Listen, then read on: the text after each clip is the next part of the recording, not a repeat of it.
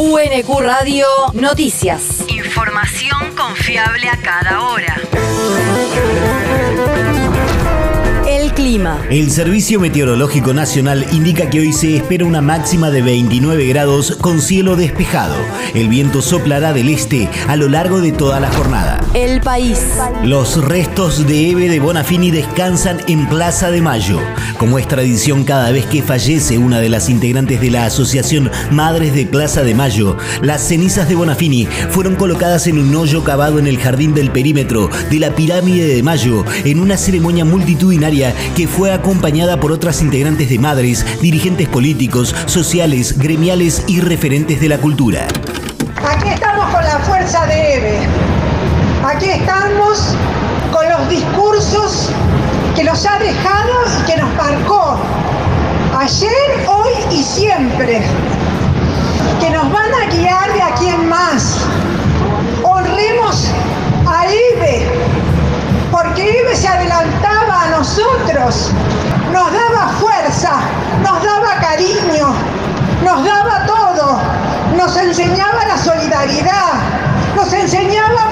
En el otro.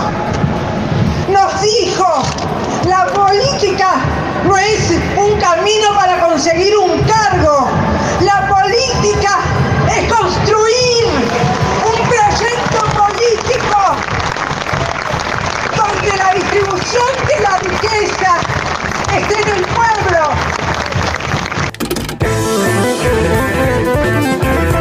Durante el encuentro, el periodista Demetrio Iramaín exhortó a reivindicar y defender a Eve, a luchar como ella y a materializar la última convocatoria de la presidenta de Madres, una pueblada contra el Partido Judicial que quiere encarcelar a Cristina y dejar al pueblo sin el sueño de volver a ser feliz. La región. Walter Correa anunció la creación del Consejo del Empleo Municipal. En el marco de un acto en Hurlingham por la asunción de las nuevas autoridades de la Federación de Sindicatos de Trabajadores Municipales de la provincia de Buenos Aires, el ministro de Trabajo bonaerense exaltó la labor de los empleados comunales y abogó por constituir un órgano de negociación que permita realizar paritarias uniformes en toda la provincia. Correa le pidió el apoyo a la federación para llevar adelante un trabajo que permita la plena vigencia de la ley de paritarias municipales para crear el consejo y para que todos los intendentes e intendentas de la provincia cumplan con la norma. El territorio. El sindicato de fleteros expresó que Quilmes es pionera en regular la actividad. La ordenanza que el Consejo Deliberante aprobó el pasado martes fue celebrada por el Sindicato Único de Fleteros de la República Argentina, que destacó que la ciudad es la primera en establecer reglas de trabajo. A partir de ello, quienes lleven adelante las labores tendrán número de registro y un orden de valores que regulen la oferta y la demanda para evitar la competencia desleal, cuyo valor de referencia está establecido por un estudio de costos realizado por la Universidad Tecnológica Nacional. El mundo. El gobierno de Venezuela anunció la continuidad del proceso de diálogo nacional. Funcionarios de gobierno anunciaron que de común acuerdo con un sector de la oposición se firmará en México el segundo acuerdo parcial para la protección del pueblo venezolano.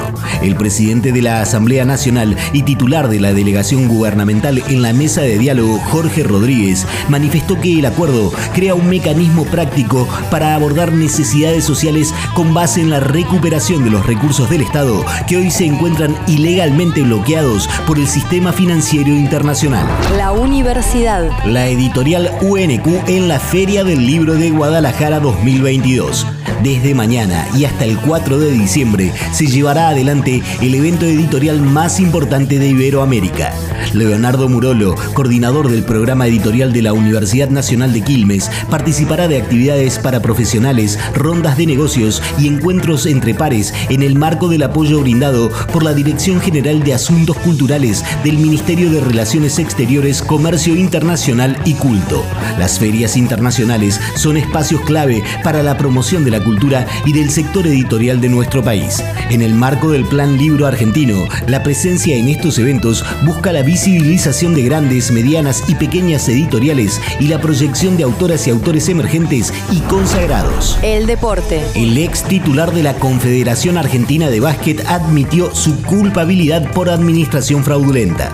Germán Bacaro, titular por más de cinco años de la entidad, se declaró culpable por el delito y así se frenó el proceso a prueba por el el plazo de tres años. El expresidente deberá pagarle a la Confederación la suma de 80 mil dólares y además jamás podrá volver a ejercer algún cargo ni en esa entidad ni en cualquiera de sus afiliadas. Luego de la renuncia de Bacaro en 2014 por presión de los jugadores de la generación dorada, el gobierno auditó y demostró una deuda de más de 33 millones de pesos, aún con balances positivos durante 2012 y 2013.